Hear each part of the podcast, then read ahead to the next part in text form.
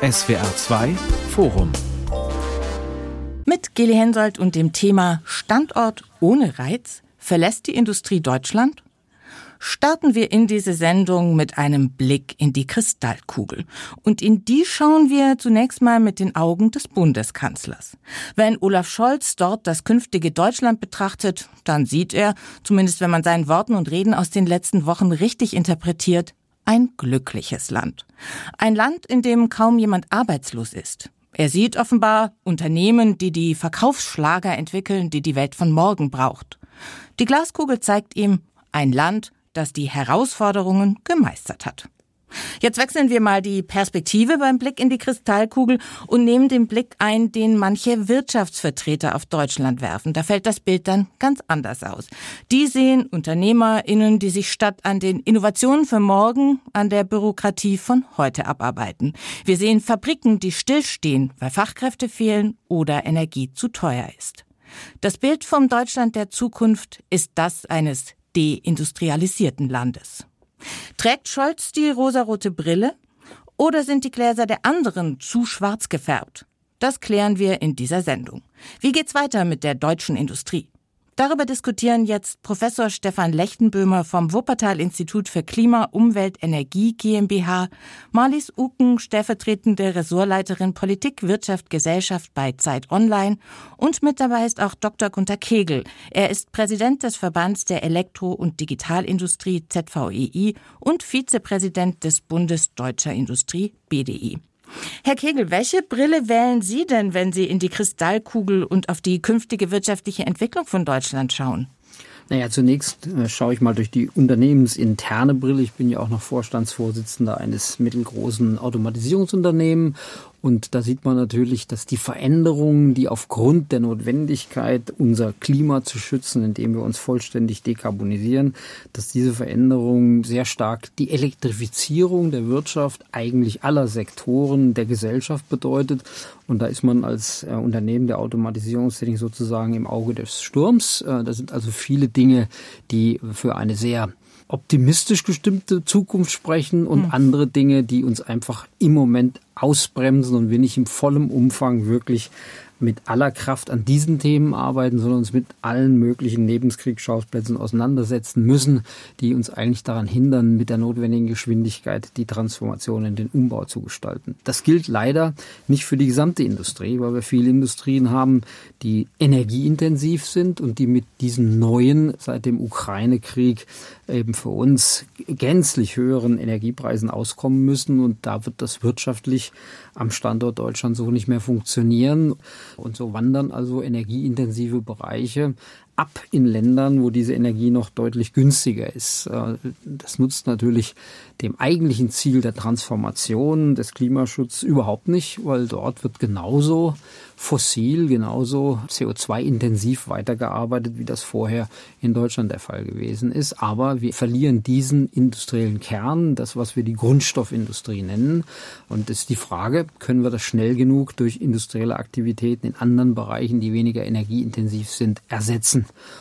Und da bin ich eher skeptisch, ob uns das in der notwendig gebotenen Geschwindigkeit gelingt.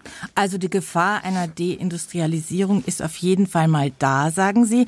Frau Ucken, Olaf Scholz prognostiziert wegen der hohen Investitionen in den Klimaschutz, die ja auch Herr Kegel gerade schon angesprochen hat, werde Deutschland für einige Zeit Wachstumsraten erzielen können, wie zuletzt in den 1950er und 1960er Jahren. Würden Sie sagen, halte ich für realistisch oder denken Sie, die Brille des Bundeskanzlers ist vielleicht doch zu rosarot.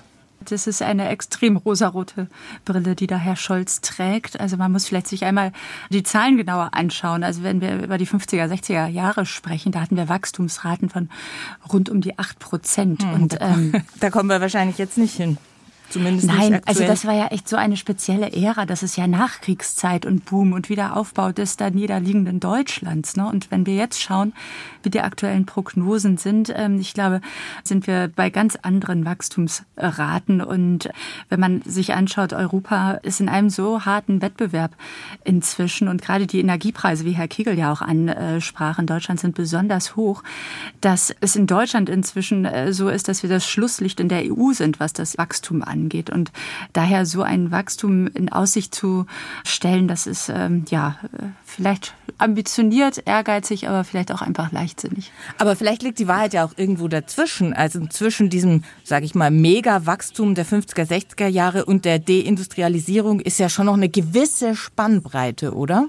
Naja, also die beiden großen Industriebereiche der Elektro- und Digitalindustrie und des Maschinenbaus, die haben auf der Hannover Messe ihre Wachstumsprognosen vorgestellt. Die äh, Maschinenbauer gehen von minus zwei Prozent mhm. aus. Mhm. Die Elektrotechniker gehen noch von plus zwei Prozent aus.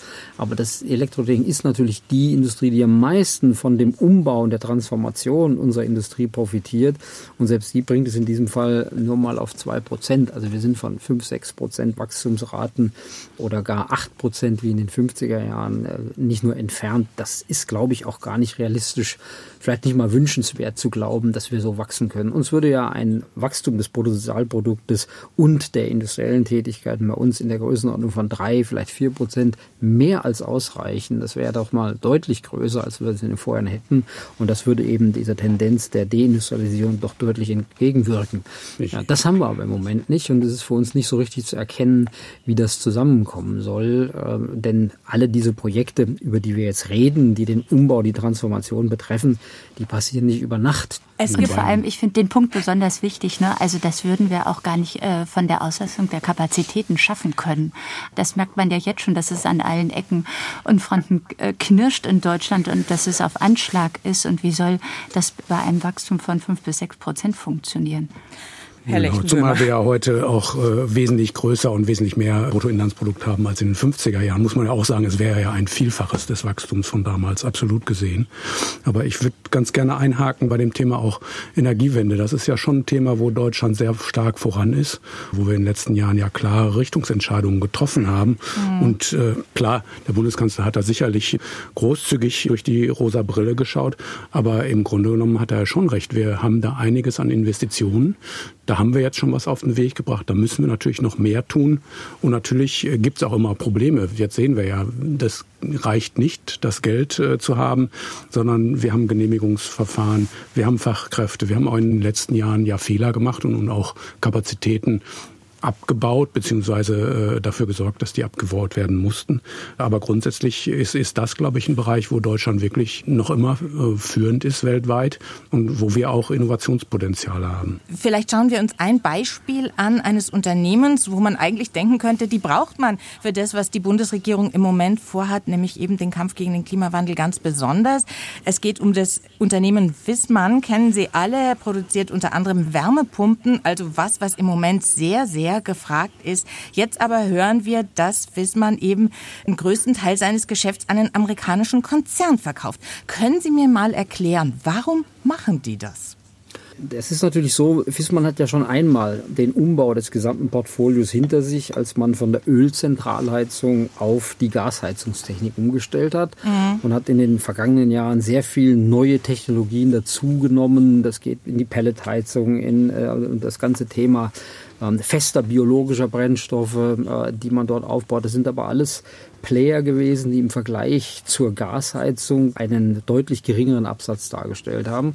Und so hat man eben auch vor Jahren schon begonnen, elektrische Wärmepumpen mit ins Programm zu nehmen. Mhm. Ich bin selber auf dem Wärmepumpengipfel dabei gewesen als ZVI-Präsident, als unser Bundesminister für Wirtschaft und Klimaschutz die Hersteller aufgefordert hat, ihre Kapazitäten in diesem Bereich von aktuell etwa 150.000 Wärmepumpen auf über 500.000 Wärmepumpen im Jahr aufzubohren, und zwar innerhalb von nur 18 Monaten, mhm. damit der ehrgeizige Plan funktioniert. Da ist dem Minister nach meinem Geschmack nicht entschieden genug widersprochen worden, dass das so schnell nicht geht und dass man in der Zeit, in der man diese Kapazitäten nicht selber aus deutscher Produktion oder europäischer Produktion vorhalten kann, man leichtes Opfer wird von japanischen oder asiatischen Herstellern, die in dieser Technologie ohnehin marktführend sind und zwar mit weitem Abstand. Wenn Sie die Größen äh, sich anschauen, dann sind so Firmen wie Daikin oder Panasonic in diesen Bereichen mehrere zweistellige Milliardenbereiche groß und das Unternehmen Fissmann als größter Heizungsbauer äh, schafft mal vier Milliarden Euro, was ja eine enorme Größe für ein Familienunternehmen ist. Mhm.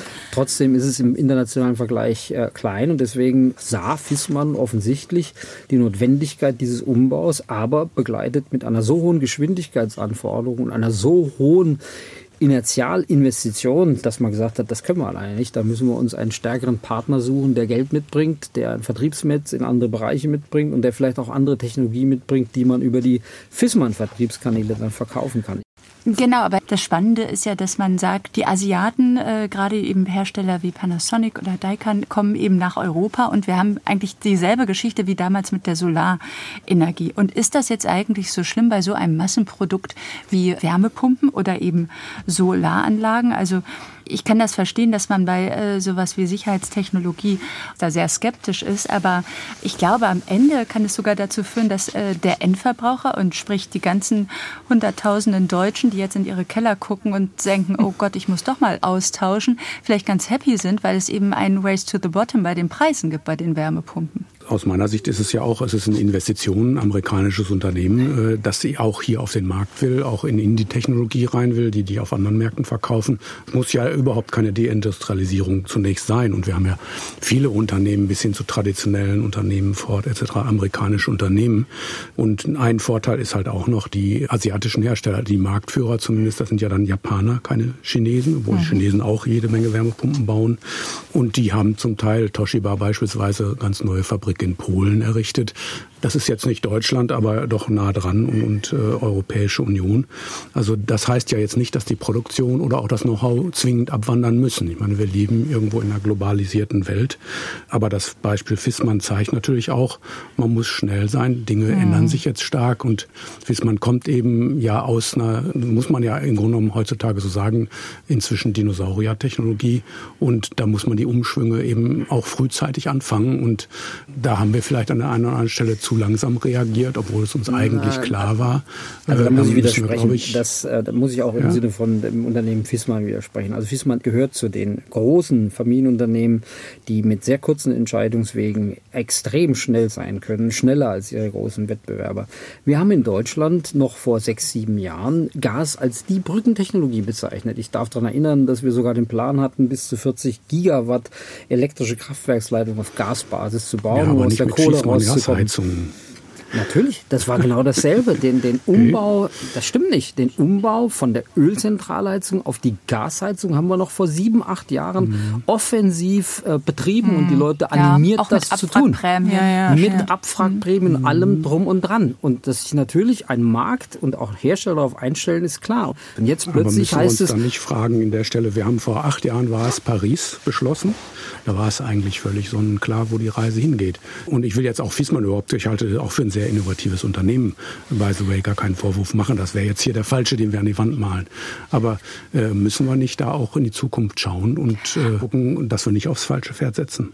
Ich würde auch sagen, ich glaube, der Innovationsdruck auf diese Branche war in den vergangenen Jahren, also auch sozusagen vor Kriegsbeginn und diesem ganzen Gasgau, relativ gering. Mhm. Also die hatten sehr gute äh, Margen, die haben im Vertrieb wunderbare Umstände, dass Heizungsbauer in der Regel ja auch immer nur einen Hersteller verbauen und es ein sehr regional klein strukturiertes Netzwerk da ist. Und ich glaube, dass sozusagen äh, es sicherlich andere Branchen gibt, die das sehr viel offensiver angegangen sind, so wie Herr Lechtenböhmer eben gerade sagt, dass seit Paris und dem Klimaschutzvertrag wissen wir doch alle, in welche Richtung die Reise geht. Kann man denn sagen, ich, dass muss manche... aber mal aus der Industriesicht widersprechen. So funktioniert Industrie nicht, dass irgendein Politiker eine großartige Ankündigung macht und von da an hat jeder verstanden, dass die neue Richtung und ein Jahr später hat man alles umgesetzt. Hm. Diese Ankündigung, dass wir jetzt 2045 bereits klimaneutral und zwar zu 100 Prozent klimaneutral sein wollen, während wir noch 2019 gesagt haben, wir wollen wollen 2050 diese Neutralität erreichen und zwar nur mit 80 Prozent Reduktion. Die kam ja für viele Industrieunternehmen out of the blue und mit der Geschwindigkeit kriegt man das nicht umgesteuert. Die sind einfach die Zykluszeiten andere.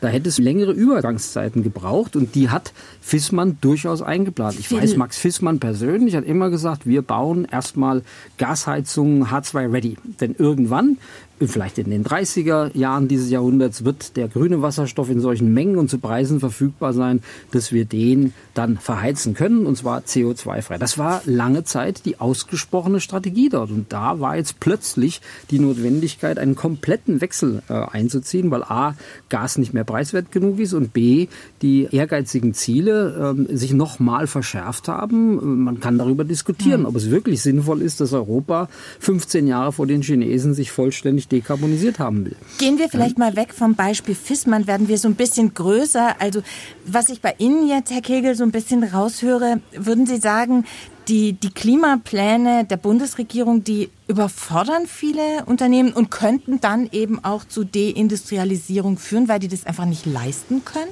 Das ist ja genau das, was im Moment passiert. Äh, natürlich sind viele dabei. Unsere Unternehmen gehören dazu, die Elektro- und Digitalindustrie, die zunächst einmal vordergründig ganz klar profitieren. Schauen Sie sich unsere Bereiche im äh, Bereich Energieausstattung, mhm. also Netzwerkbau und so weiter an. Die haben alle Auftragseingänge, dass ihre Lieferzeiten weit über zwei Jahre jetzt mittlerweile hinausgehen. Das heißt, sie müssen dringend Kapazitäten aufbauen, um Schritt zu halten mit den Lieferungen, mit dem gewünschten Netzausbau, der jetzt passiert. Also das sind die Profiteure, aber auch hier sind die Geschwindigkeiten angesichts der uns entgegenstehenden Regulierungs- und Bürokratieverfahren, die sind einfach eine extreme Anforderung. gerade die kleineren Mittelständler, das kann ich Ihnen aus eigener Erfahrung sagen, die stöhnen, weil sie mittlerweile einen neuen Rechtsakt der EU nach der anderen um den Hals gehängt bekommen. Wozu wir glücklich werden, ihr habt das zu erfüllen, macht das irgendwie, wie ist uns egal, aber ihr habt das zu tun. Das lähmt einfach diese unternehmerische Kraft und das vor dem Hintergrund der neuen Anforderungen in Richtung Geschwindigkeit des Umbaus unserer Industrie, das passt nicht zusammen. Äh, die Geschwindigkeit, die wird ja letztlich vom Klima vorgegeben. Äh, und da werden wir uns dran gewöhnen müssen. Und auch die, die Amerikaner, die Chinesen, auch wenn die Klimaziele in China tatsächlich andere sind, äh, sind ja genau auf diesem Wettbewerb. Das heißt, verlangsamen ist eigentlich keine Option.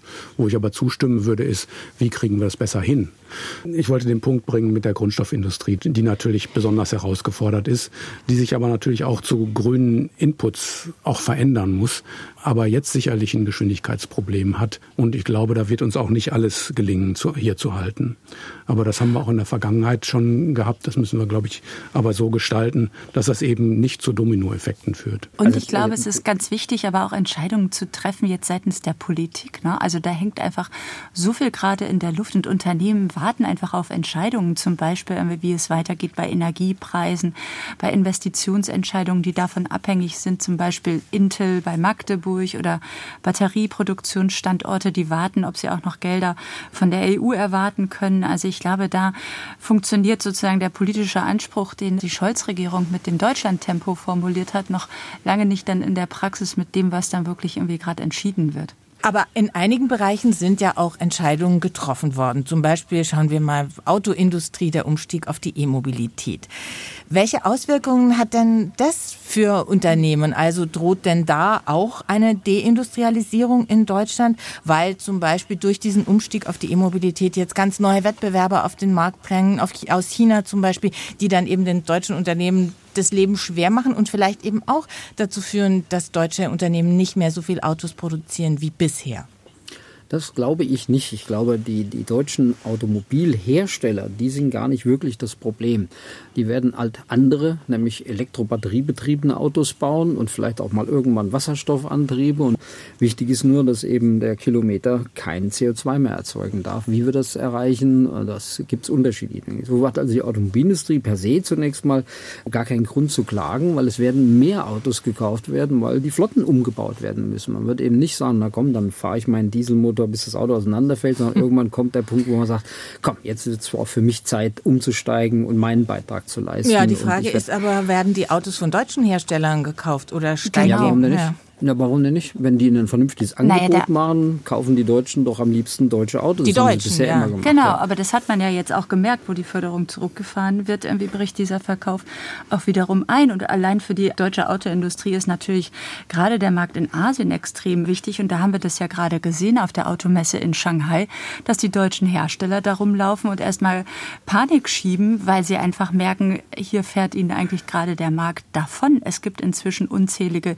chinesische Hersteller, die das inzwischen auch technisch und innovativ genauso gut können wie die Deutschen. Das ist nicht mehr, dass der deutsche Hersteller einfach hinkommen können und sagen können, ja, hier bin ich. Aber das betrifft andere Bereiche. Das betrifft im Wesentlichen die Zulieferkette in die Automobilindustrie. Da sind wir halt extrem stark, was den Verbrennungsmotor angeht. Ein Verbrennungsmotor besteht aus 1400 mechanischen Präzisionsteilen. Die kann kaum einer besser als wir. Der Elektromotor genau. besteht aus 200 Teilen, die relativ simpel sind. Das heißt, da liegt in der Zuliefererkette der ganz klare Änderungsdruck. Und ich bin völlig bei Ihnen. In China sind die deutschen Automobilhersteller im Bereich der Elektromobilität, der batteriegetriebenen Elektromobilität bereits marginalisiert. Das Thema ist durch und das wird ganz schwer, da wieder Anschluss zu finden, an diesem Markt mit gleichen Marktanteilen teilzunehmen, wie das früher der Fall gewesen ist. Aber deswegen muss man ja nicht gleich Europa noch mit aufgeben. Da, glaube ich, haben die deutschen Hersteller beste Chancen, sich zu etablieren und die besten batteriegetriebenen Elektroautos zu bauen. Aber was die Hoffnungsaussichten und die Umsatzanteile angeht, wird ja der Großteil bei den deutschen Herstellern eben inzwischen in China gemacht. Ja, das ist Also wahr. da entscheidet sich das ja. Herr Lechtenböhmer, verlieren wir da ein Stück weit Wettbewerbsvorsprung, den wir eben bei der Verbrennertechnologie hatten, den wir bei der E-Mobilität jetzt nicht mehr haben? Und wird es nicht dann eben doch langfristig Auswirkungen auf Fabriken, auf Arbeitsplätze hier in Deutschland haben? Ja, es ist auf jeden Fall äh, möglich. Also da sehen wir eben, dass das China, chinesische Unternehmen, aber auch der chinesische Staat eben sehr, sehr strategisch in diese Technologien reingegangen sind und da wesentlich entschiedener waren und deswegen jetzt auch wirklich eine gute Position haben. Das gilt wahrscheinlich noch nicht mal nur für die Elektromobilität, sondern auch für andere Technologien in, in diesem Feld der Energiewende. Die Photovoltaik wurde ja auch schon erwähnt. Also das zeigt einfach, wo der Wettbewerb der Zukunft liegen wird. Es geht nicht mehr um, dass andere Leute uns was Dreckiges wegnehmen, weil sie es noch dreckiger und billiger können, mhm. sondern vielfach geht es wirklich jetzt darum, um die innovativen Fähigkeiten und Produkte. Da glaube ich schon, dass, dass wir äh, uns da nicht vertun dürfen. Da sind die Chinesen und auch die Amerikaner schlafen da ja nicht. Mhm, also ist die Klimawende doch eher für deutsche Unternehmen zumindest ein unternehmerisches Risiko statt eine Chance, weil wir einfach ich in glaube, manchen Bereichen nicht gut, nicht schnell genug sind? Ich, ich glaube, glaube, wir sind führend eigentlich, aber wir dürfen es nicht verspielen. Mhm. Also ich bin da auch optimistisch. Wir haben sicherlich Branchen und Sektoren, die im Moment sehr einseitig, sehr stark in ihrem Zukunftsbild von äh, der Elektrifizierung, Automatisierung, Digitalisierung äh, wirklich profitieren. Und äh, immerhin, die elektrotechnischen Industrien beschäftigen fast eine Million Menschen hier in Deutschland. Ist also keine ganz kleine Branche. Die werden sicherlich zu den, äh, ich will nicht sagen Gewinnern, aber zu denjenigen gehören, für die das sehr positive Zukunftsaussichten sind. Wenn wir eben einen Großteil unserer wirtschaftlichen Bemühungen, aber auch andere Sektoren konsequent elektrifizieren, dann heißt das eben ähm, viel Elektrotechnik, die man braucht. Das gilt für den Maschinen- und Anlagenbau auch. Auch die müssen umgebaut werden. Da sind die deutschen Unternehmen immer noch führend und im Automobilsektor wird das einen harten Wettkampf geben. Das ist nicht selbstverständlich, dass die heute dominanten Marken morgen auch die dominanten Marken mhm. sind. Die Frage ist, wer schafft es am schnellsten? Das sind ja zwei Tendenzen. Wir haben einmal den Antrieb, der komplett batterieelektrisch wird und wir haben das Auto als Datenknoten Knotenpunkt, wo wir also das Autofahren als solches auch noch dramatisch mehr digitalisieren werden. Und in diesen beiden Fragen wird sich eben entscheiden, wer wird der wesentliche dominante äh, Player im Bereich der Automobilindustrie sein. Da würde ich mal vorsichtig sein und schon akzeptieren und den deutschen Herstellern attestieren, dass sie viele Reserven haben und durchaus enorme Innovationskraft. Das, das Rennen ist noch nicht zu Ende. Ich würde sagen, wir machen genau. mal so ein Zwischenfazit ganz kurz. Also die Frage, die wir in dieser Sendung ja erstmal klären wollten, war, verlässt die Industrie Deutschland? Wir sehen einzelne Unternehmen, die zumindest teilweise Produktion ins Ausland verlagern. Aber wo stehen wir denn wirklich? Also um es mal ganz drastisch zu formulieren, wie deindustrialisiert ist Deutschland denn im Moment schon, Frau Ucken? Also ich glaube, wir sind gerade an so einem entscheidenden, ich glaube, in der Wissenschaft spricht man von so einem Kipping Point. Ne? Mhm. Ne? Also man weiß gerade nicht, in welche Richtung sozusagen es fällt oder eben auch aufsteigt. Ich meine, wir haben in Deutschland ein wahnsinnig ehrgeiziges Programm uns vorgenommen. Ne? Als Industrienation mit so einem wichtigen Anteil des verarbeitenden Gewerbes und der Industrie zu sagen, okay, und wir werden jetzt klimaneutral und das wuppen wir auch noch ohne Atom- und Kohleenergie. Aber wir haben ja eben eigentlich auch schon über 20 Jahre Erfahrung mit eben dem Ausbau und der Umstellung auf erneuerbare Energien. Daraus haben wir ja gelernt und es gibt ja sozusagen einen Grundstock an Wissen. Nur jetzt ist halt die Frage, schaffen wir es, diesen ganzen Grundstock, der auch in äh, den vergangenen Jahren durch bestimmte Politiken, unter anderem von Schwarz-Rot, doch äh, ein bisschen vernachlässigt wurde, ob wir es schaffen, diese Industrien wieder zum Leben zu erwecken. Ich weiß, Sie hätten gerne so eine ganz klare Antwort. Irgendwie sind wir schon deindustrialisiert oder haben wir auf jeden Fall klar den Weg dahin eingeschlagen? Ich glaube, das kann keiner gerade zu diesem Zeitpunkt seriös sagen. Naja, also ich würde da ein, ein, Stück weit widersprechen, weil wir waren vor der Finanzkrise 2008 hatten wir noch einen Industrieanteil an unserem BIP von 25 Prozent. Mittlerweile sind wir unter 20 Prozent. Wir haben damals äh, mit einem gewissen Stolz äh, auf unseren Industriekern geguckt und haben gesagt, der hat uns geholfen, dass wir besser durch die Finanzkrise durchgekommen sind als die meisten anderen europäischen Länder und als viele Länder weltweit. Und äh, ohne dass man es so richtig merkt, äh, ist dieser Kern um weitere fünf Prozentpunkte in den vergangenen 15 Jahren abgeschmolzen. Also die Richtung spricht da schon eine ganz klare Sprache. Aber der äh, Industriekern ist, ist ja kein Wert an sich. Also entscheidend ist ja irgendwie der Anteil, irgendwie, der beiträgt zum BIP und in welche Richtung sozusagen er sich auch selber wandelt, oder? Also ist ja klar, ja, dass wir jetzt also, nicht mehr so eine Art von Industrie wie vor 20 hm. Jahren haben können. Ja, da irgendwo muss die Industrie aber sein, weil wir müssen ja weiterhin unsere Bedürfnisse an realen Produkten, an Lebensmitteln, an Kleidung und so weiter stillen. Wenn das bei uns nicht mehr passiert, dann passiert es anderswo. Und ich bin da nicht Ihrer Meinung. Ich glaube, der industrielle Kern hat einen Wert per se, weil schauen Sie mal die Arbeitsplätze in diesen Bereichen an. Alles gut bezahlte, sozialversicherungspflichtige Vollzeitstellen, die wir da haben im Industriebereich, gerade in den Grundstoffindustrien. Nehmen Sie BASF mit ihrer Ammoniakproduktion, die nur noch aufgrund der preiswerten Energiesituation vollständig in Ludwigshafen stattgefunden hat. Und als diese Energieversorgungssituation nicht mehr gegeben war, ist das sofort auseinandergebrochen und BASF hat die Produktion zu großen Teilen in andere Bereiche China und USA verlagert und damit auch die entsprechenden Stellen abgebaut. Ich muss da kurz noch mal was sagen. Ich glaube nur dieser Industriekern, das ist halt wichtig, der kann sich halt auch eben äh, wandeln. Also es gibt dieses Beispiel von Japan, die einen ähnlich hohen Anteil am verarbeitenden Gewerbe haben und die waren irgendwie früher auf Petrochemie und auf Schiffbau eingestellt, aber die haben es halt geschafft, sich zu wandeln und diesen Kern irgendwie umzuschiften zu und eine Bedeutung im Bereich Elektronik und Auto zu gewinnen. Und ich glaube, genau so etwas steht uns jetzt bevor. Und unsere Industrie hat sich auch sehr stark gewandelt. Also ich stimme zu, man braucht so einen Industriekern, man braucht ja auch gewisse Produkte und Grundstoffe, wenn man so ein Leben in so einem Wohlstand, wie wir es führen, führen will. Aber ich glaube, sie wird sich auch noch weiter verändern. Und wir werden nicht jede, gerade Ammoniakproduktion äh, in Deutschland halten können. Wir machen auch nicht alles in Deutschland selber. Aber da das weiterzuentwickeln, die Energiewende, bin in, in Schweden viel unterwegs. Das ist jetzt auch kein Land, was, was da wenig macht. Aber ich sage da immer, wenn ihr die Zukunft des Energiesystems sehen wollt, wie Energiemärkte in der Zukunft funktionieren, geht nach Deutschland. das ist hier, das ist hier weit vor anderen, aber es ist nicht selbstverständlich, dass das so bleibt. Ich würde mal noch gerne eine Nachfrage stellen. Die Industrie wandelt sich. Vielleicht werden wir nicht mehr all das in Deutschland, vielleicht auch nicht in Europa produzieren, was wir im Moment noch produzieren. Wie passt das zusammen mit einer anderen Diskussion, die wir ja auch gerade führen, dass wir uns eigentlich weniger abhängig machen wollen von anderen Ländern. Also wenn wir jetzt sagen, wir verlagern Teile der Produktion, was hier zum Beispiel zu teuer ist, eben ins Ausland, dann haben wir ja an anderer Stelle wieder ein neues Risiko geschaffen, oder? Das ist so und da, da werden wir auch nicht umhin kommen. Es ist, ist einfach illusorisch zu glauben, Deutschland könne sich in den entscheidenden Fragen seiner Wirtschaft und Gesellschaft vollständig unabhängig machen und solche Singularitäten, also dominant einseitige Abhängigkeiten vollständig ausräumen. Das wird nicht funktionieren in einer arbeitsteiligen Welt. Es ist vorhin ja auch schon gesagt worden, dass man äh, da einen, einen genaueren Blick auf kritische Infrastrukturen, auf das ganze Thema IT, Datenverarbeitung, da wo es um personenbezogene Daten geht und so weiter, da wird man äh, sehr kritisch drauf schauen müssen, während bei der Grundstoffindustrie Industrie, da bin ich durchaus bei meinen Vorrednern, muss man mal schauen, wo kann man das heute noch zu wirtschaftlich sinnvollen, aber auch ökologisch sinnvollen äh, Bedingungen machen.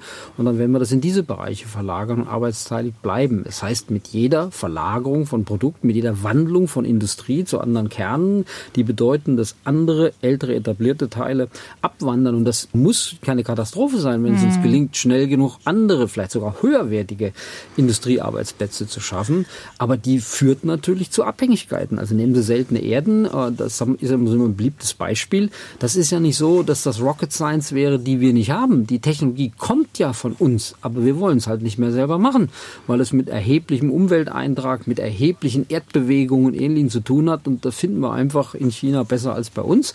Und durch diese Entscheidung, wir machen das bei uns nicht mehr, entsteht eine Abhängigkeit. Mhm. Da darf man dann später aber auch nicht maulen, sondern es ist dann die politische Aufgabe, mit Ländern, mit denen wir in solchen Abhängigkeiten stehen, vernünftige politische Beziehungen zu etablieren und zu äh, im Grunde genommen zu pflegen. Und das tun wir im Moment auch nicht gerade sehr erfolgreich. Ich glaube, deswegen ist es auch so entscheidend, da auch einfach die europäische Brille aufzusetzen. Also ich glaube, dann nur auf Deutschland zu gucken und okay, wo, äh, wo sind die äh, Unternehmen angesiedelt, äh, ist der eine Punkt. Aber ich glaube, es ist genauso wichtig, dass man guckt, okay, wie stellen wir uns als europäischer Wirtschaftsraum mit einem großen Binnenmarkt, mit irgendwie stark vernetzten äh, Unternehmen eigentlich auf gegenüber der der Konkurrenz eben aus Asien und mhm. den USA.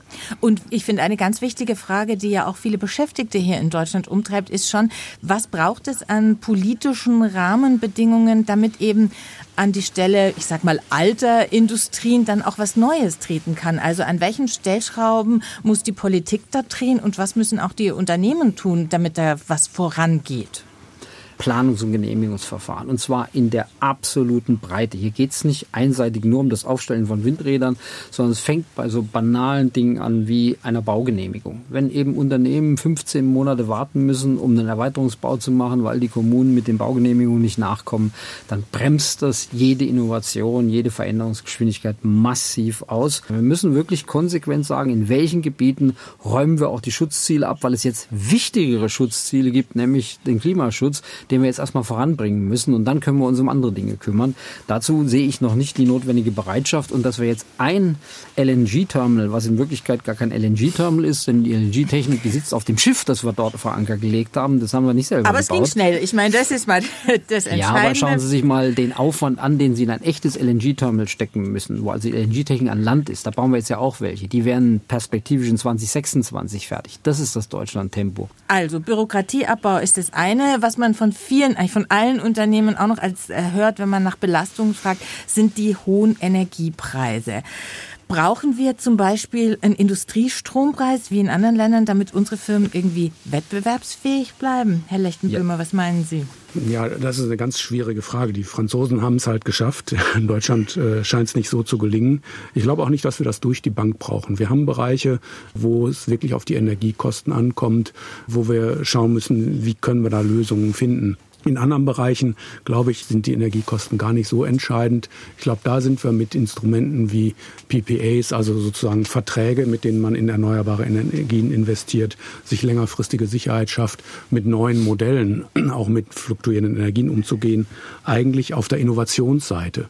Also da, glaube ich, haben wir auch Chancen. Also flächendeckend bin ich persönlich skeptisch, ob wir das äh, bekommen und, und auch, ob wir es brauchen. Ich bin der Meinung, wir brauchen nicht nur einen preiswerten und wettbewerbsfähigen Industriestrompreis, wir brauchen überhaupt einen wettbewerbsfähigen Strompreis. Wie wollen wir denn Menschen motivieren, von einer fossilen auf eine elektrische Technologie umzustellen, wenn das nicht auch für die attraktiv ist? Ich kaufe mir kein Elektroauto, wenn der elektrische Strom zum Laden teurer ist als das Benzin, was ich tanke. Ich kaufe mir auch keine Wärmepumpe, wenn die Gasheizung im Betrieb deutlich preiswerter ist. Also da müssen die richtigen richtigen Signale gesetzt werden. Der Strom als der wesentliche Energieträger der Zukunft muss kostenseitig entlastet werden und die fossilen müssen kostenseitig belastet werden. Nur so kriegen sie ein marktkonformes Umsteuern. Das tun wir ja auch mit den CO2-Bepreisungen und und und. Aber die Entlastung des Strompreises, die ist noch nicht in dem Umfang. Wir haben zum Beispiel in der Panik ähm, der Gasversorgung des letzten Jahres die Mehrwertsteuer für Gas abgesenkt und für Strom bei 19 Prozent gelassen, wo man mhm. sich wirklich fragt, was soll denn das für ein politischer Anreiz sein? Wie soll denn das dazu führen, dass die Leute weg von den Fossilen hin zum Strom gehen? Also nochmal, unser Petitum ist, wir brauchen einen wettbewerbsfähigen Strompreis für alle. Nur ergänzend dazu, ich würde auch noch sagen, dass man vielleicht auch in dem Sinne ganz aktuell überlegen sollte, wie sinnvoll eigentlich noch die Energiepreisbremse in diesem Zusammenhang ist, weil sie ja am Ende dazu führt, dass sie tatsächlich eine Art gläserner Deckel ist, weil mhm. haben jetzt die Versorger tatsächlich einen Anreiz, die Preise zu senken unter diese besagte Grenze, glaube ich, von zurzeit 40 Cent, weil sie wissen ja eh, okay, ähm, es wird erstattet irgendwie aus unserem Doppelwumms-Paket. Also da kann man, glaube ich, sich wirklich noch und die rosa Brille, das ist das, was man lange mit Olaf Scholz genau. verbinden wird. Wo, wobei man ja einfach sagen muss, das war eine Krise, da musste man was entscheiden. Die Energiepreisbremse wird ja jetzt, glaube ich, nicht so massiv gebraucht.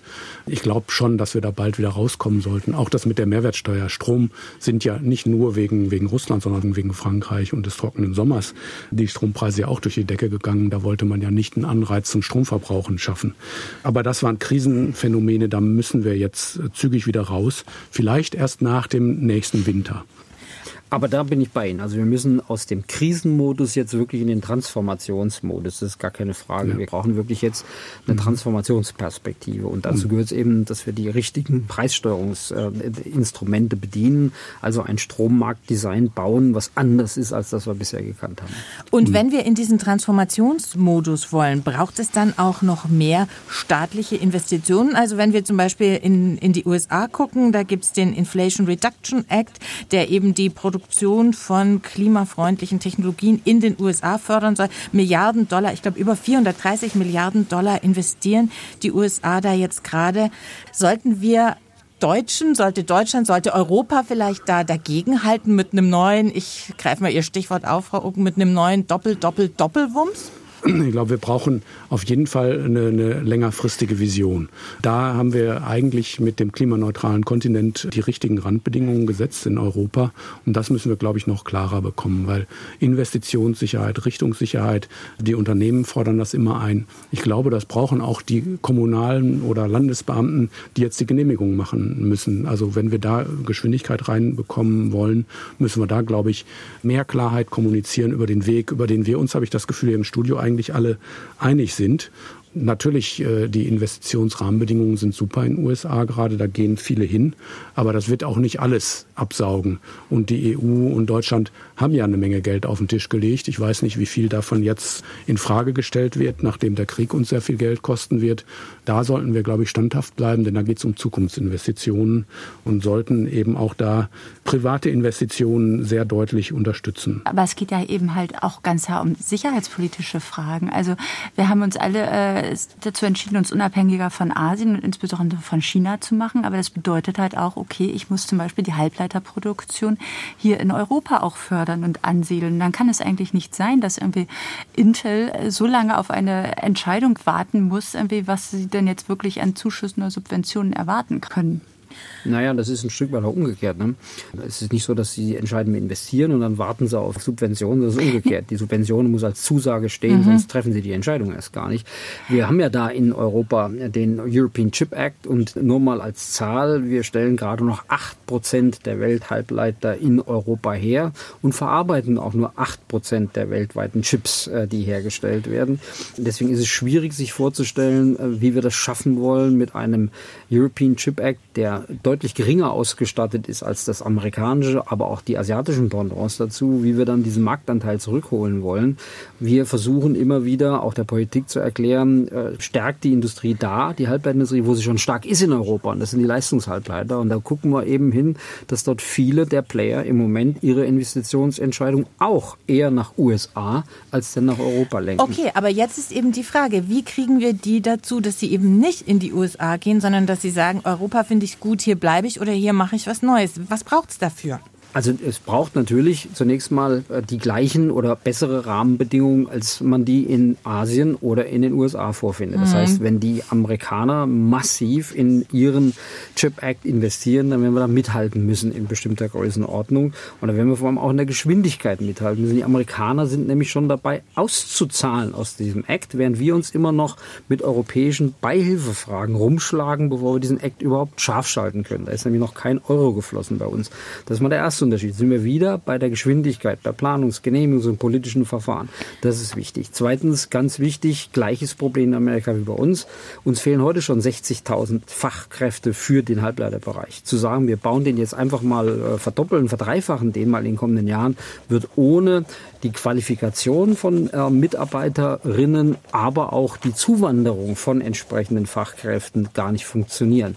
Also das braucht es dann auch noch. Das Thema Fachkräfte müssen wir angehen. Und dann müssen die Rahmenbedingungen im Sinne Wettbewerbsfähigkeit stimmen. Und das sind eben nicht nur die Energiepreise, sondern das sind alle Kosten. Da muss Europa in Summe an seiner Wettbewerbsfähigkeit deutlich arbeiten. Und vieles wird natürlich da auf europäischer Ebene entschieden. Ich würde gern am Ende der Sendung aber nochmal den Blick zurück auf Deutschland richten. Würden Sie denn sagen, die Politik ist dran an dem Thema, die Politik tut, was sie kann, um Deindustrialisierung zu verhindern?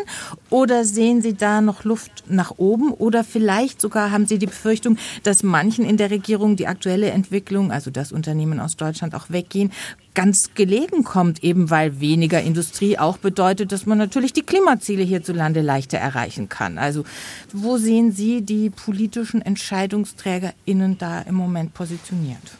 Also ich, äh, wenn ich mal anfangen darf, also mhm. aus meiner Sicht hat man das in der Regierung klar erkannt, arbeitet da auch dran. Wir sehen ja eine Menge äh, Investitionsbeschlüsse, Wärmepumpengipfel, andere Windkraftgipfel, genau in so eine Richtung zu gehen, auch die Industrie zu unterstützen, bis hin zu Genehmigungsverfahren, wo man ja auch genau die, diese Priorisierung jetzt versucht. Da sehe ich sehr ernsthaftes äh, äh Politik in der Regierung, auch mit, mit den Politikern, mit denen ich spreche, äh, sehe ich da großes Verständnis, dass das ist in den letzten Jahren auch ganz stark gewachsen. Was nicht heißt, dass, was ich Stichwort Bürokratieabbau etc., denen schon alles so gelingt, wie das jetzt äh, notwendig wäre. Herr Kegel, Sie haben aber in einem Interview gesagt, dass Sie oder Sie sprechen davon, dass sich manche sogar darüber freuen, dass einzelne Industriezweige abwandern oder diese sogar extra kaputt gehen lassen wollen. Das ist schon ein ganz schön harter Vorwurf, finde ich. Ja, das äh, hat sich aber nicht auf die Politik bezogen, sondern gibt es ganz andere äh, Gruppierungen, die einfach sagen, äh, Schwerindustrie, Grundstoffindustrie, die wollen wir ja gar nicht haben. Die mhm. äh, machen nur Dreck und äh, belasten das Klima. Je schneller die weg sind, desto besser. So eine Grundhaltung gibt es auch noch bei uns in, in Teilen Teilen der Bevölkerung. Äh, das ist natürlich schwierig, weil wenn wir die im Moment verlieren, dann gewinnt das Klima gar nichts, sondern die wandern einfach nur ab in mhm. Länder, wo sie noch genauso, äh, ich sag mal, CO2-intensiv herstellen dürfen. Ich bin aber da ganz im Sinne unserer Diskussion der Meinung, dass die Politik das sehr wohl verstanden hat. Ihr Rezept ist im Moment allerdings, dass sie mit sehr rigiden und sehr schnellen politischen Verfahren versucht, diese Transformation quasi mit der Brechstange voranzubringen bringen, weil sie die Hoffnung hat, dass durch die Transformation auf dem langen Ende sogar mehr industrielle mal, Aktivität entstehen kann, als wir umgekehrt in den tradierten Bereichen dann vielleicht über diesen sehr schnellen Umbau verlieren werden. Und das ist etwas, was mich etwas äh, besorgt macht. Ich bin sonst ein strahlender Optimist, aber da glaube ich, müssen wir aufpassen, dass wir unsere Industrie mit dem Tempo, das wir jetzt einfordern, einfach überfordern. So schnell kann man industrielle Kerne nicht umgestalten, so schnell können auch Innovationen nicht in Arbeitsplätze, in, in Industrieaktivitäten münden. Das dauert einfach seine Zeit, bis wir von der Idee, die durchaus brillant ist, äh, zur guten Umsetzung vom Leuchtturm dann wirklich eine Skalierung bekommen, äh, dass Menschen damit beschäftigt werden. Schauen Sie mal, wie viele Menschen bei der Automobilzulieferung heute noch an so Dingen wie Common Rail Diesel arbeitet und Geld verdient und mhm. beschäftigt ist. Also lassen Sie uns noch mal einen positiven Schluss vielleicht finden. Wir haben ja schon viel Positives, aber auch ein bisschen Kritisches besprochen. Der Chef von Bosch, Stefan Hartung, hat gerade in einem Interview gesagt, wir, also Deutschland, die deutschen Unternehmen, können die Problemlöser der Welt sein. Würden Sie sagen, dass wir auch in Zukunft hier eben Produkte äh, und Lösungen entwickeln, die die Welt wirklich braucht und die dann auch bei uns hier Unternehmen und Arbeitsplätze sichern? Ich gebe die Frage einfach mal in die Runde mit einer Bitte um eine ganz kurze Antwort. Dafür brauchen wir wirklich irgendwie ganz schnell jetzt auch äh, Entscheidungen, die dann auch konsequent durchgezogen werden von der Politik. Ich würde die Frage andersrum beantworten. Wir müssen Problemlöser der Welt sein, wenn wir weiter in den Wohlstand leben wollen, weil wir werden das nicht mehr über einen Industriekern machen können, der Kunststoffindustrie und ähnliches in diesem Umfang hat. Also wenn wir viel mehr in Richtung Lösungskompetenz für die jetzt herausragenden Fragen der Menschheit ähm, entwickeln müssen. Und dazu muss aber A, auch unser Wille bestehen, mit dem Rest der Welt auch weiterhin äh, föderativ zusammenzuarbeiten. Und wir müssen erkennen, dass das nicht eine Option unter vielen ist, sondern es der einzige Weg für uns ist, Wohlstand weiter in diesem Land zu entwickeln. Ich glaube, wir haben Chancen, Problemlöser der Welt zu sein. Das ist auch eine der äh, Bereiche, wo wir wirklich das Potenzial haben, wenn wir uns anstrengen. Und dazu, glaube ich, äh, noch viel intensiver zwischen Industrie, Gesellschaft, Politik wirklich den Schulterschluss suchen. Denn das ist nicht die Industrie alleine. Das müssen wir letztlich als Gesellschaft irgendwo in einem Konsens äh, hinbekommen, sonst schaffen wir es nicht. Und das, glaube ich, ist eine Sache, wo, wo wir Möglichkeiten haben und wo wir uns ganz schön anstrengen müssen, wenn wir die Möglichkeiten nicht verfallen lassen wollen. Das war das SWR2 Forum Standort ohne Reiz. Verlässt die Industrie Deutschland? Es diskutierten Dr. Gunter Kegel vom Verband der Elektro- und Digitalindustrie, Professor Stefan Lechtenböhmer vom Wuppertal-Institut für Klima, Umwelt und Energie und Marlies Uken, Redakteurin bei Zeit Online. Mein Name ist Geli Hensoldt. Danke Ihnen fürs Zuhören.